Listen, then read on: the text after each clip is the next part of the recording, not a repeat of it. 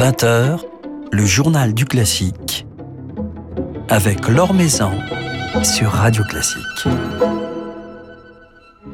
Bonsoir à tous. À l'affiche de ce journal du classique, l'album incandescent de la violoniste Stéphanie Morali et du pianiste Romain David, album sorti chez Aparté, qui s'accompagne d'un concert jeudi au festival Tempo Piano du Croisic, concert diffusé sur le site Recit Hall.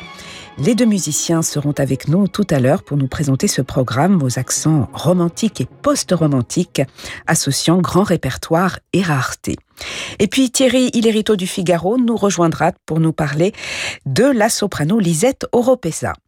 Avant cela, quelques nouvelles de l'actualité musicale. Euh, selon les révélations d'un quotidien sud-coréen, un chef d'orchestre aurait été exécuté à Pyongyang, en Corée du Nord, sur ordre du président Kim Jong-un. Son fils aurait en effet pris ombrage de propos jugés déplacés exprimés par le chef lors d'un concert. Ce dernier aurait été abattu de 90 balles devant les membres de son orchestre, c'est à dire sur le site de Radio Classique. Article signé Philippe Gau. Le contrat du chef d'orchestre Christian Tillmann à la Staatskapelle de Dresde prendra fin en 2024. Ce dernier quittera en effet la direction de l'institution avec laquelle les relations ont été quelque peu tendues ces derniers temps durant toute cette période de pandémie. Plus d'informations également sur le site de Radio Classique. C'est avec un grand festival que l'Opéra de Tours célébrera la reprise des concerts, euh, des concerts publics dès le 19 mai, et cela jusqu'à la mi-juillet. Un programme de musique de chambre autour du thème de la nature inaugurera la manifestation mercredi prochain à 19h, tandis que plusieurs euh, récitals instrumentaux et vocaux se tiendront les derniers jours de mai, avec notamment trois merveilleuses sopranos, Angélique Boudeville le 25 mai, Véronique Jans le 27 et Jodie Jody DeVos le 29. Jody DeVos qui, en compagnie du pianiste Nicolas Kruger, célébrera la mélodie française et la mélodie anglaise mélodie anglaise à laquelle elle vient de consacrer un merveilleux album dont elle était venue d'ailleurs nous parler dans le journal du classique, un album sorti tout récemment chez Alpha.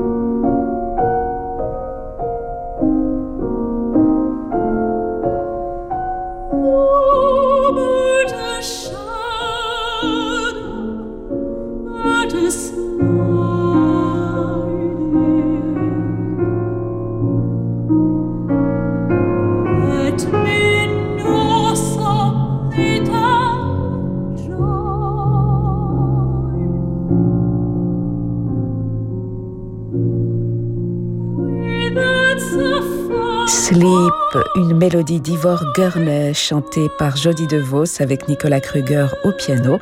Jody DeVos qui sera donc en récital avec Nicolas Kruger le 29 mai à l'Opéra de Tours. L'Or Maison sur Radio Classique. Incandescence, ainsi s'intitule le nouvel album euh, sorti cette semaine chez Aparté de la violoniste Stéphanie Morali et du pianiste Romain David, nos deux invités ce soir. Bonsoir à tous les deux. Bonsoir. Bonsoir. Alors c'est vrai qu'à l'écoute euh, de cet album, on perçoit une grande force, euh, des émotions qui sont parfois poussées jusqu'à l'extrême, une sorte de fulgurance. Jouer un tel programme en concert par exemple, puisque vous donnerez ce programme jeudi en concert au festival Tempo du Croisic. Est-ce que cela demande un engagement, voire une préparation euh, particulière Cela paraît même presque physique. Euh. Alors euh, oui, ça demande une préparation d'autant plus importante dans cette période où les artistes jouent euh, moins en plus en concert. Donc, euh, mais euh, là, j'avoue qu'on est porté aussi par une, une joie qui est décuplée par le fait qu'on attend ce moment depuis longtemps, que comme tous les musiciens actuellement, on est on est privé de, de ce qui nous nourrit, qui est la scène. Donc, on est porté. Oui, c'est un programme extrêmement physique. Alors après, avec Romain, qui est un pianiste extraordinaire pour ça, c'est-à-dire qui ne fatigue jamais, qui est toujours. on est quand même un peu habitué de ce genre de programme. On a quand même fait l'intégrale Olivier Greff euh, en disque, mais on l'avait aussi donné en concert. Des choses qui, qui peuvent paraître parfois euh, impossibles à faire. Bon, on, a un peu l'habitude de ces, ces, programmes physiques, donc ça nous ressemble un peu aussi. Voilà, après on, on pourra en reparler euh, jeudi soir après le concert. Et justement, cette idée d'incandescence, de, jaillissement de lumière, finalement, est-ce que ce serait une sorte de réponse à, à cette pause de la vie musicale que l'on a connue, à cette situation si fragile, une volonté quelque part de, de allumer la flamme euh, avec vigueur, euh, Romain David. Oui, c'est une belle image. Ça fait particulièrement écho, en effet, en cette période euh, complexe pour les artistes. Et en tout cas, nous, comme disait Stéphanie, ça nous porte. C'est un programme vraiment magnifique, expressif. C'est un programme qui mélange à la fois des œuvres peu connues, et puis un grand classique du répertoire qui est la sonate de Brahms. Donc tout ça est, évidemment à la fois notre ADN musical faire redécouvrir ou faire découvrir des œuvres qu'on a un petit peu oubliées.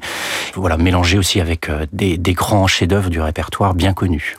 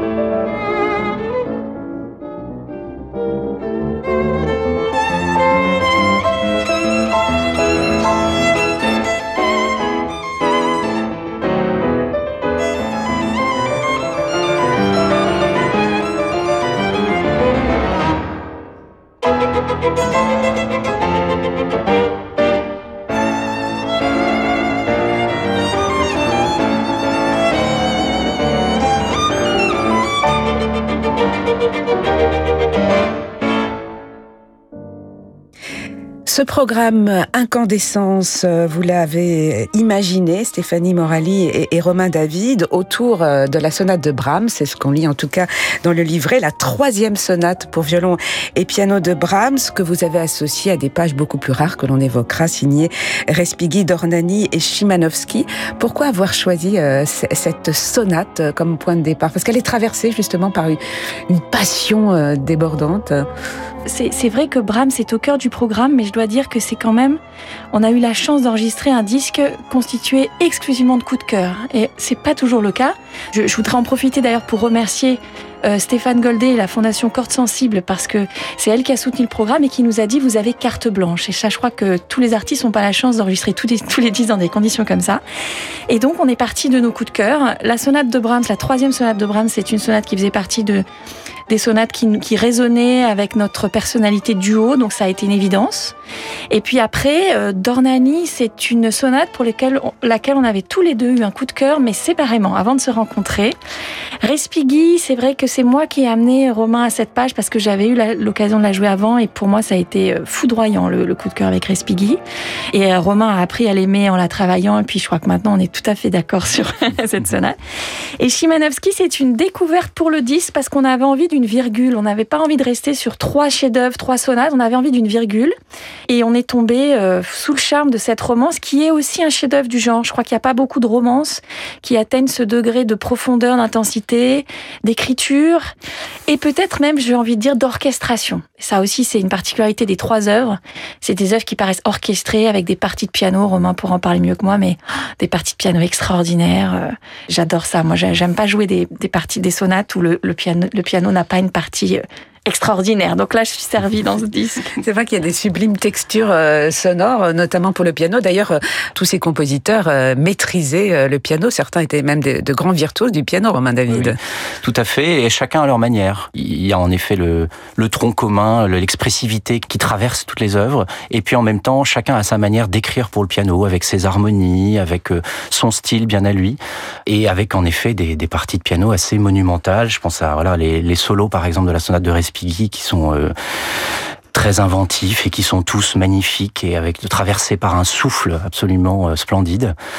Euh, et ce qui est beau aussi, je crois, c'est le, la manière dont chaque compositeur va au bout de chaque instrument, arrive à faire sonner le violon, arrive à faire sonner le piano comme des instruments solistes et en même temps des instruments complémentaires, ce qui fait que il y a à la fois la fusion et à la fois la lutte parfois entre les deux instruments dans beaucoup de passages de la sonate de Respighi, même chez Brahms. Voilà, il y a cette, cette idée qu'on est ensemble, mais que en même temps, on est là chacun aussi pour faire sonner notre instrument. Il y a même une certaine violence euh, dans, je pense notamment dans, dans le final de, de, la sonate de, de Respighi. Oui, c'est quand même une œuvre assez révoltée, euh, c'est vrai. Mais vous voyez, la romance de Chimanovski, elle a, elle a aussi des moments de grande violence.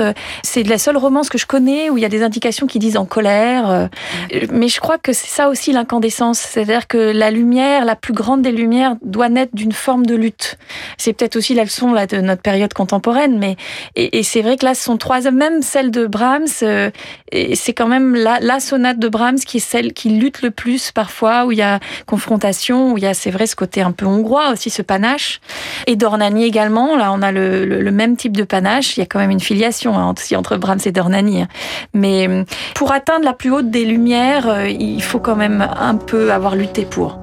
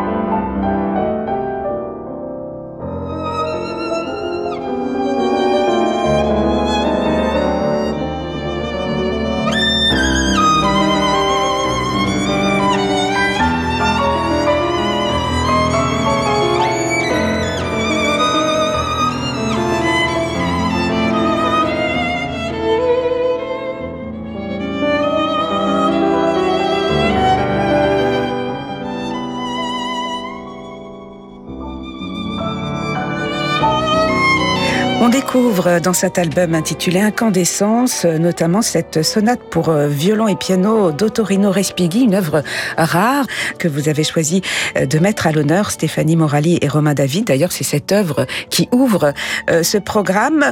Quelques mots sur cette sonate que l'on ne connaît quasiment pas, qui a été composée en, en 1917. C'est vrai que Respighi, c'est un compositeur que l'on associe à certains poèmes symphoniques, Les Pins de Rome, à une musique assez suggestive, voire impressionniste. Cette sonate, elle est particulière, particulière dans ses sonorités, dans ses harmonies, particulière également dans, sa fulgurance que l'on évoquait. Est-ce que vous pourriez nous en donner quelques éclairages, Stéphanie? En fait, on a peu d'informations sur l'œuvre.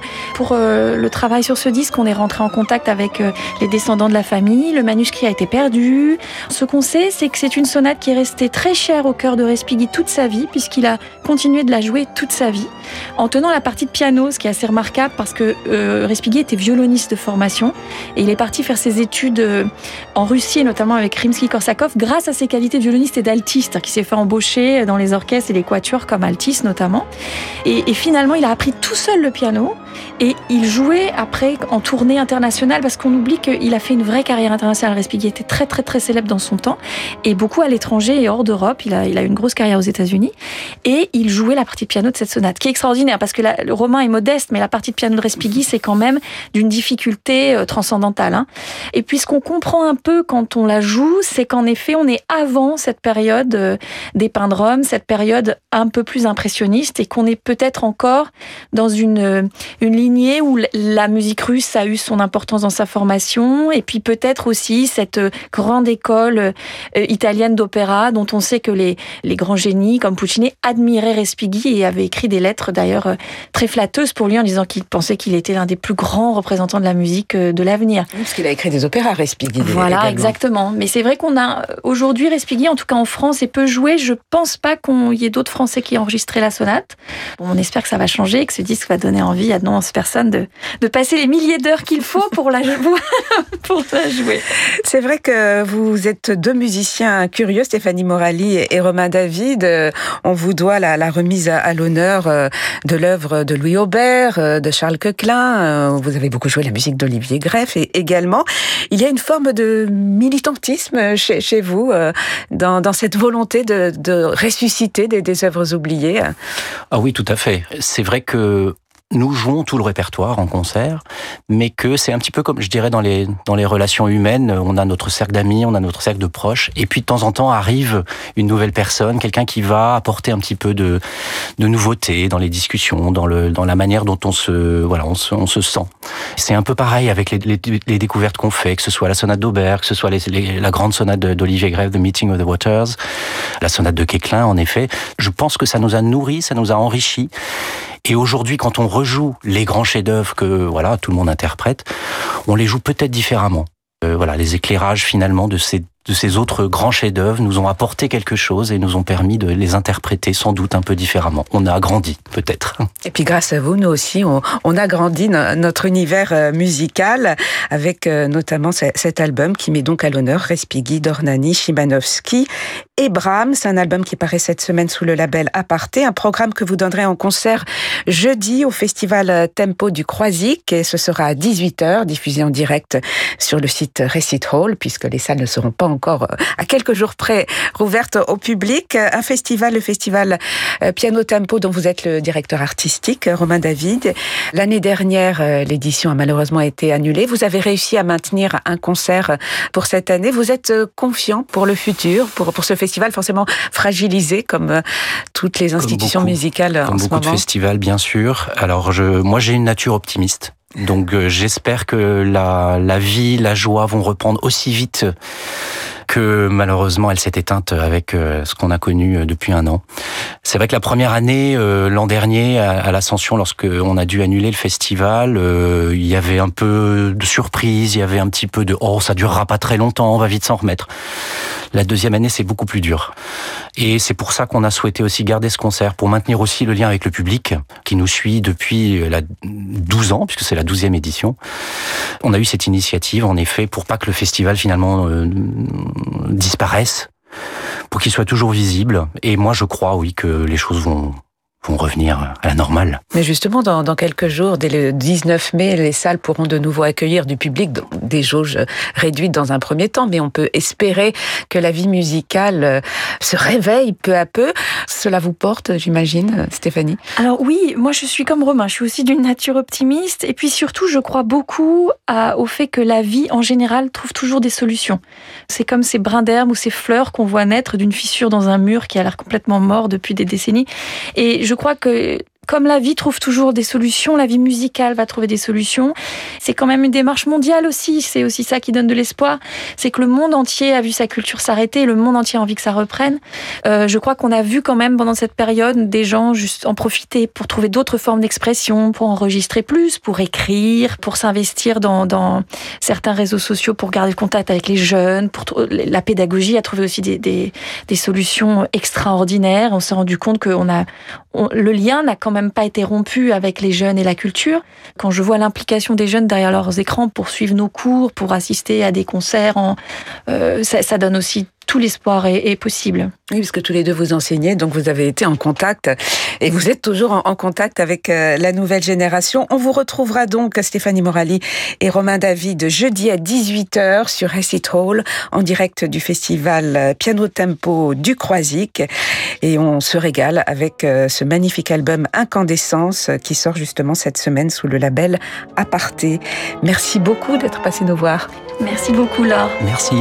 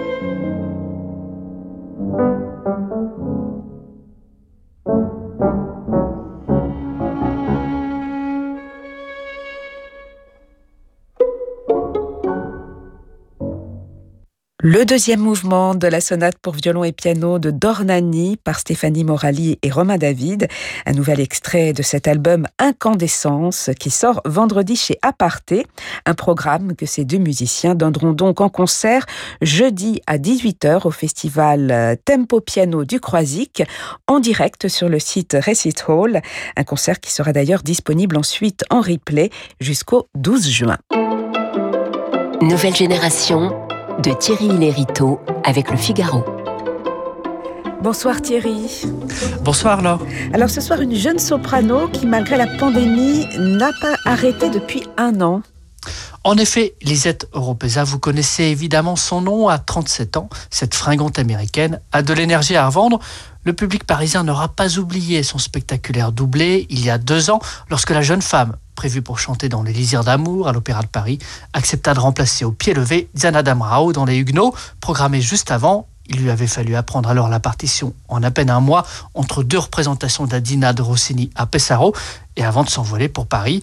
Et entre la dernière de Meyerbeer et la première de Donizetti, eh bien, il ne s'était pas écoulé plus de 24 heures, ce qui ne l'avait pas empêché de faire un triomphe dans les deux productions.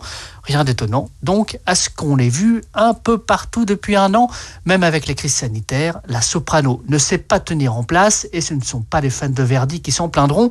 Depuis juillet dernier, celle qui s'est imposée comme l'une des violettas incontournables de ce début du XXIe siècle aura tourné dans pas moins de trois productions différentes de Traviata au Théâtre Real de Madrid, à Barcelone et même à Rome, où elle participa il y a un mois à une version cinématographique de l'opéra de Verdi réalisée par Mario Martone, une expérience qu'elle décrit volontiers comme éreintante, une semaine complète d'enregistrement avec des scènes répétées parfois jusqu'à dix fois de suite dans la même journée et des journées de 10 heures. Le temps du cinéma n'est décidément pas celui de l'opéra.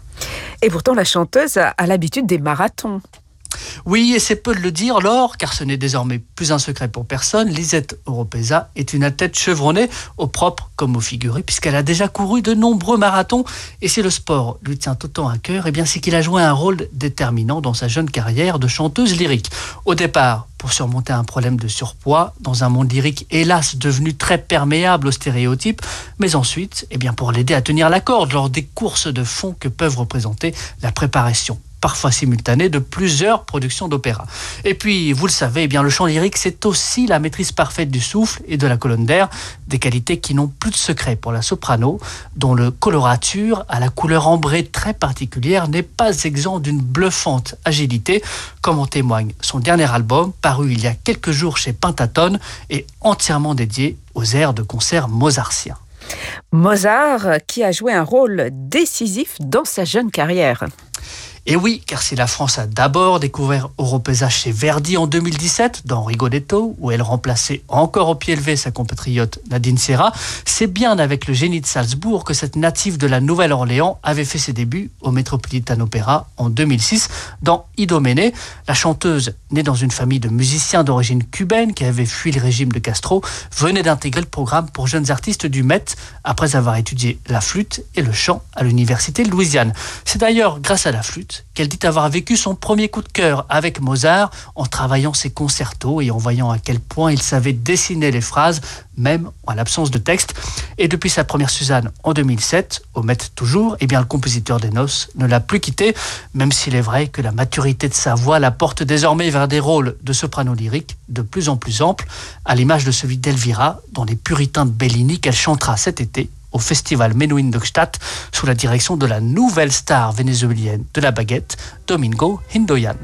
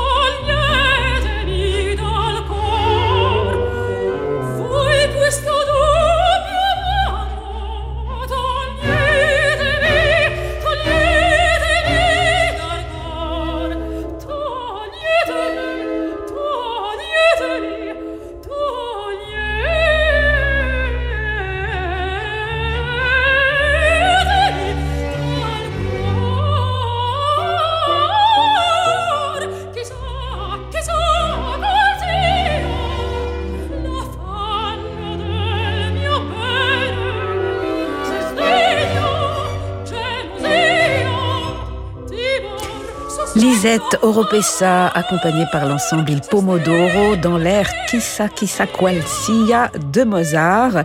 Merci beaucoup Thierry pour ce portrait de Lisette Oropesa et on se dit à la semaine prochaine. À la semaine prochaine, là. Et merci à Bertrand Dorini pour la réalisation de cette émission. Demain, nous serons en compagnie de deux membres du trio Wanderer. Très belle soirée à tous, soirée qui se prolonge en musique avec Francis Drezel.